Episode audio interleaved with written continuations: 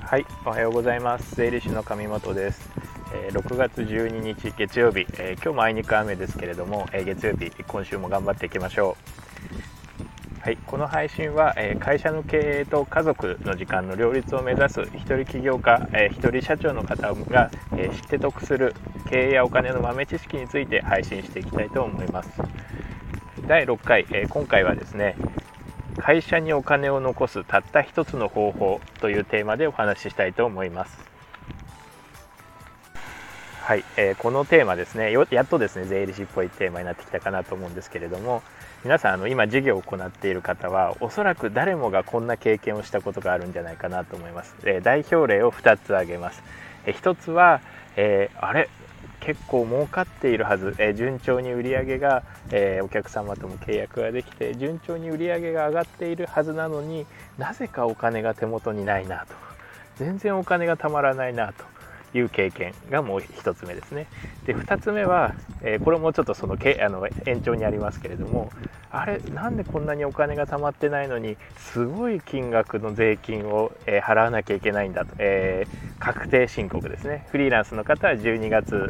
1年間の、え利益を計算して3月15日までに申告をします。法人の方は決算月を決めて、えその月まで約1年間の、え事業を行った上でその1年間の売上利益に対して税金を払う。形になりますけれどもいざですね蓋を開けてみるとその確定申告の時期で計算をしてみるとえこんなに税金を払わなきゃいけないの？という恐怖心を、えー、得てしまうと。であれこんなに税金払うんだったらもっと節税をしておけばよかったと。こんな風に思う方いらっしゃらないでしょうか、え実際に実感している方もいらっしゃるんじゃないかと思います。はい、今日のテーマですね。会社にお金を残すたった一つの方法ですけれども結論から申し上げますと、えー、会社にお金を残すたった一つの方法は納税をすることなんです。え？って思うかもしれないですよね。皆さんえ節税でしょ？なるべく税金を払わないようにするすればお金が貯まるんでしょ？とましてやですね私がこんなことを言うとどうせ税理士さんなんか税務署の回し者なんだから、えー、何とかして税金を多く納めせようとしてるんでしょというふうに思うんじゃないかと思うんですけれどもそんなことはありません。え私も、えー、税理士業はサービス業でやってますお客様のためにやってますから、えー、で決して嘘をついているわけではなくて、え、多くのお客様ですね年間何百人っていう方の、え税金の計算を出しお話を聞きながら、え計算しますけれども結論はですね納税をしないとお金はたまらないんですね。はい。この理由についてちょっとお話ししたいと思いますけれどもまず皆さん、まあ、納税というのはいろんな税金、えー、種類がありますね、えー、所得税、住民税、事業税、固定資産税、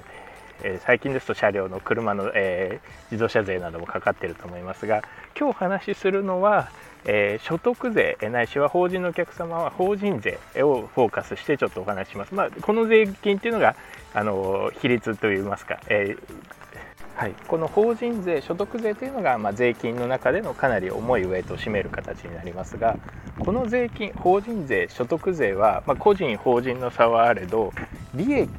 に対して税金がかかるような形になりますその1年間にその方が儲けた利益ですねについて税金がかかります。で利益というのは、まあ、単純にお話しすると売上から経費を引いて、えー、差し引いた金額、まあえー、個人の方はここからいろいろ引くものはあるんですけれども基本的には、えー、売上から経費を引いた残りの利益に対して税金がかかるよという形になります。でじゃあこの利益が大きければたくさん税金かかりますし利益が少なければ税金はかからないという形になります。で皆さんの多分行動の原則としてですねこういう流れになるんですね。えある時、まあえまあ、1年間ちゃんと、え事業を進めていったところものすごい税金がかかるえこんなに税金がかかるの？っていうことを実感させ、られます。でそうするとその年次の年ですね、まあ、いろんな経営者の仲間にも話を聞いてえそんなに税金かかるなら節税対策した方がいいよともっと税金がかからないようにした方がいいよというお話をされます。でこれはじゃあどういうことをしたら利益が減るか税金が減るかというと、まあ、先に言っちゃいましたけど利益を減らせばいいわけですね。じゃあ節税対策って何っていうと結論はですね経費を増やすという行為しかないんですね。えあの中にはですね売り上げをごまかすという方もいらっしゃるんですけどそれは絶対にやっちゃいけないことなので、え適法に節税をしようと思うと、え基本的には経費を増やすという行為になります。で経費を増やすという行為はどういうことかというとお金を支払ってるんですね。お金を払うことになるんです。当たり前ですけどお金は出ていくことになります。例えばですけれども売上が100ありましたと。で経費が50ありました。で皆さんはここで50の利益を獲得していた時に、まあ、例えば税率が10%だったとするあごめんなさい20%にしましょうか。20%だったとするとここから50の利益に対して 20%10 の納税をしますちょっと手元に残るお金は40だったわけですね。40残ったはずなんです。ですがこの10の税金えこんなに売上100しかないのに10も税金取られるの？という形のに思ってしまった方はですね100あった売上から80まで経費を使うわけですね。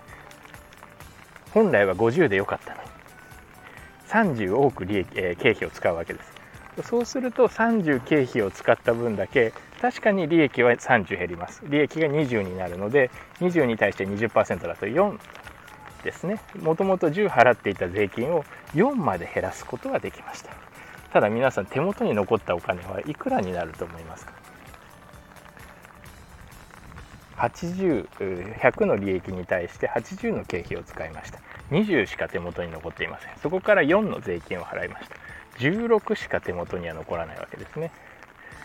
もともとですね、50、100の利益に対して50の経費を使って10の税金を払っていたら40手元に残ったはずなんです。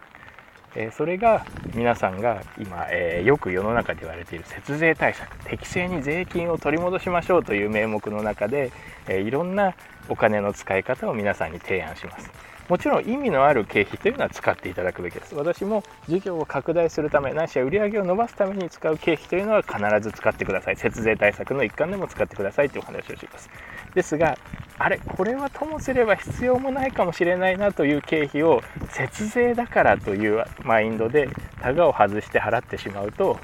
これにより実は手元に残るお金はどんどんなくなっていくわけですね。